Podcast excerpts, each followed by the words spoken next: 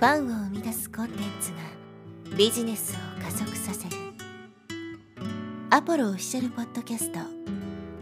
超ブログ思考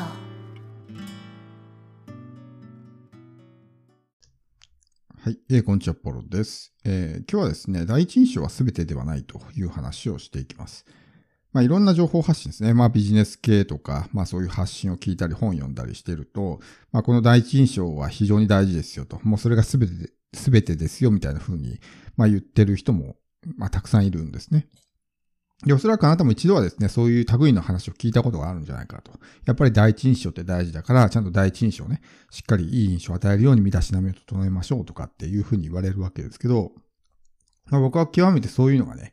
えー苦手で、なんかこう日本って決まった形があるじゃないですか。そういう場においてこういう形をしないと失礼だとか無礼だとかね。っていうので、なんかそれにそぐわなかったらね、なんか白い目で見られたりとか、場合によってなんだ君はみたいな感じで言ってくる人がいたりとか。僕はそういうのがすごく苦手で嫌で、もう本当にね、えーまあ、苦痛だったわけですけど、でも第一印象って確かに大事だとは思うんですよ。全く第一印象がいらないとは僕も言わないですけど、第一印象が全てなんてことはまずないと思ってるんですよね。まあ僕の YouTube 見てもらったらわかると思うんですけど、まあ第一印象おそらくほとんどの人は悪いと思うんですよ。だからもう本当に、まあ自分で言うのもなんですけど、よくこんな状態で撮影したなって思えるような動画もあるわけですよ。もう寝起きでね、もう髪の毛もボサボサで、顔もパンパンに膨れててね、みみたいな。そんな感じでよく撮ったな、みたいな。しかも半分寝巻きみたいな感じの服装で撮ってる時とかね。っていうので、やっぱそこで、まあ悪い印象を与えてる人もいると思うし、編集も一切してないから、普通の YouTube を見てる人からすると、まあ、あの動画自体の印象があんまり良くないと思うんですよ。まあ、その素人丸出しというかね。だって編集一切してないわけだから。だけど僕は全然そこにあんまり気にしてないというかね。やっぱり大事なのは、もちろん印象も大事ですよ。第一印象も。第一印象も大事だけど、それよりも大事なのは中身だと思ってるんですね。例えば、まあよく言われますけど、恋愛関係で、こうね、えーイケメンだけど中身クズと、ね、えー見た目ブサイクだけど性格がいい人どっちがいいですかみたいな議論ってあるじゃないですか。まあその逆パターン、女性女性のパターン、男性のパターン、まあ、両方置き換えて考えてみてほしいんですけど、これってまあ好みの問題もあるんで、見た目がいい方がいいですって人ももちろんいるんですけど、でも、性格がいい方がいいっていうね、人もたくさんいると思うんですよ。だか印象っていうところ、見た目っていうところだけで考えて言うと、やっぱりそういうね、えーイケメンとか美人とかっていうところが選ばれると思いきや、やっぱり中身の方が大事だって考えてる人も多いというわけですね。で、この第一印象が全てではないっていう、まあ、わかりやすい例で言うと、例えばもう見た目あからさまにやんちゃな人とか、金髪でピアス開けててみたいなね。もうどう考えてもこの人不良だろみたいな人が、例えばすごくおばあちゃんに親切だったりとか、子供好きだったりとかすると、すごく印象良くなりません？印象変わってるわけですよ。第一印象は、うわ、すごい不良っぽいこの人みたいな感じで、まあマイナスな印象を持ってるわけですね。でもその後のその人の振る舞いとかを見てると、むしろ好感持って好きになったりとかね、するわけですよ。まあギャップが起こってるわけですけど、そこでは。でももし第一印象が全てなんだったら、あ、この人不良だとかね、なんか柄悪そうだなっていうのはずっと覆らないと思うんですよ。ずっとその人に対してマイナスな印象を持ってると思うんですけど、まあ覆ってるわけですよね。うん。だから第一印象は全てじゃないってことですよ、要するに。で、まあ、第一印象がもし全てなんだったら、まあ、僕の YouTube 動画もあそこまでチャンネル登録が増えてないと思うんですよ。今500人ちょっと、まあ、500数十人いるんですけど、本当に見た目が全て、第一印象が全てだったら、誰も登録しないですよ、あんなチャンネル。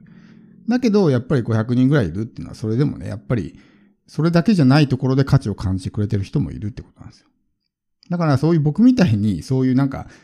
僕なんか特に印象がね、第一印象がすごい悪いタイプの人間だから、そういうのを言われるとすごい嫌だったんですね。だから第一印象変えないとっていうふうにまあ考えることもあるんですけど、でもやっぱりうまくできない。変えたつもりでもやっぱり印象が良くないとかってね、なってしまうから。じゃあ無理して変えるのやめようみたいな感じに開き直ったわけですけど、結局、まあ、僕が思うのは、もちろん印象も大事ですよ。印象も大事だけど、それ以上に大事なのはやっぱり中身の方だと思うんですよ。だからコンテンツの方が大事だと思うんですね。じゃあ、例えば、サイトとかに置き換えて言うならば、そのサイトのデザインですね。パッと見の見た目ですごく綺麗なデザインでプロっぽくてみたいな。はいいなっていう印象を与えるじゃないですか。でも、中身のコンテンツ見てみたらスッカスカでね、内容が薄いみたいな。っ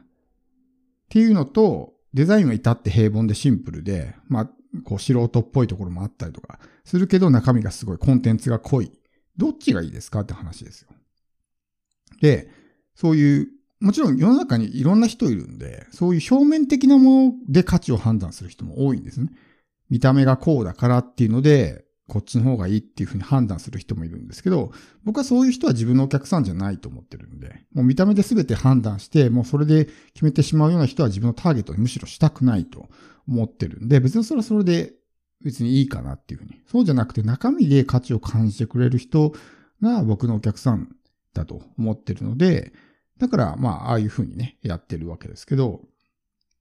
でもやっぱりそれで本当にあんな素人臭い動画でも500人以上登録してくれるっていうのはやっぱり、まあ、中、中身に価値を感じてくれてる人もやっぱり一定数いるんだなっていうのが、まあ、分かった、証明できたということだと思うんですよね。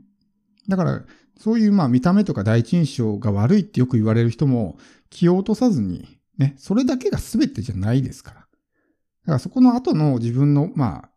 ね、その後どう立ち振る舞うのかってところで、やっぱり、ね、えー、いい印象を持ってくれたいとか好きになってくれたいっていうのは十分起こるわけなんで。さっきのギャップ効果が起こったりするわけですよね。だから僕の、ああいう、まあ、コンテンツを見たときに、うわ、この人、なんか編集もしなくて、なんか内容しょぼそうだなとかって思っていて、聞いてみたら結構いい話してるとかあったら、印象変わりません？なんかね、どこの素人が発信してんだろうみたいな感じで聞いたら、すごいなんか濃い話してたとかあったら、多分印象変わると思うんですよ。ギャップが起こって。ただそれはいいいいというかね、むしろその得してるというか。だからこの期待と自己評価の落差っていうのはすごく大事で、これはその商品を売るときなんかにも、まあ応用できる考え方なんですけど、期待値を上げすぎて、その後の自己評価が下がると、まあ、クレームになったりするわけですね。不れ不満とかクレーム。すごいいいものだと思って、蓋開けてみたら、しょうもなかったみたいな。よくあるじゃないですか。その、煽るだけ煽って買わせたら中身ね、ほんと粗悪な商品だったとか、あるいは釣りタイトル。相手をこうね、期待を煽るようなタイトルつけて、なんかこう見てみたら大したことない動画だったとかね。よくあると思うんですあれは期待と自己評価のバランスが悪いわけです。期待を上げすぎて自己評価が低いからそういうことが起こるわけだって。で、逆に、期待は低いけどその期待を上回るとかね、期待をいい意味で裏切るみたいな状態になると、そこにギャップが起こるわけですよね。だからより一層その印象が強くなるというか、全然なんかしょぼいと思ってたけどめちゃくちゃすごいね、この人みたいな。っていうことが起こりやすくなるというわけですね。この期待と自己評価のバランスっていうのも、すごく、まあ、重要になってくるわけですけど、だから、その、まあ、さっきのね、見た目やんちゃな人の例もそうだし、今回のね、そういう第一印象が悪いっていうケースの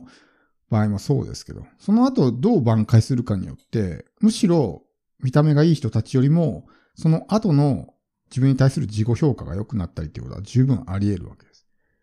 なので、こういうね、そういう第一印象とか見た目の印象があんまり良くないと。で、それが自分にとってね、すごくこう苦手なこととか嫌なことの人っていう人も気を落とさずに、その後の方がやっぱり僕は大事だと思いますからね。うん、なので、えー、まあ今回はね、自分がそういう立場だからっていうのもあるんですけど、まあそういうところをね、伝えていきたいなと。本当に僕はもうああいうのがすごく苦手だったんで、ね、えー、常にそういう場に行くときに嫌だなって思いながら言っていた。そういう見た目、形だけをやたら気にする人とかってすごい、まあ嫌いというかね、嫌だったんで、で、それがやっぱり自分の中ですごく、こうね、えー、マイナスに感じていたというか、まあ、引け目を感じていたりとかってあったんですけど、今はもう自由に発信できるんで。で、もしそういうね、こう、なんだろうな、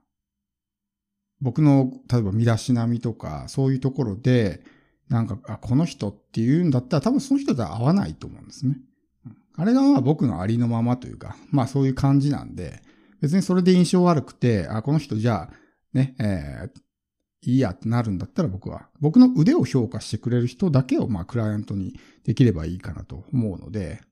ね、腕は悪いけど見た目がいい人を雇いたいのか、ね、見た目はあんまり良くないけど腕がいい人を雇いたいのかっていうのね。僕は後者の方が自分のお客さんにしたいなと思うので、まあそういうところでね、まあ自分を正当化しているような感じになっちゃってるんですけど、まあ、あの、第一印象は全てじゃないなっていうのは、まあ自分でも思いますし、まあそういうところを気にしてる人もね、救いになればと思って今回の、まあエピソードを収録させてもらいました。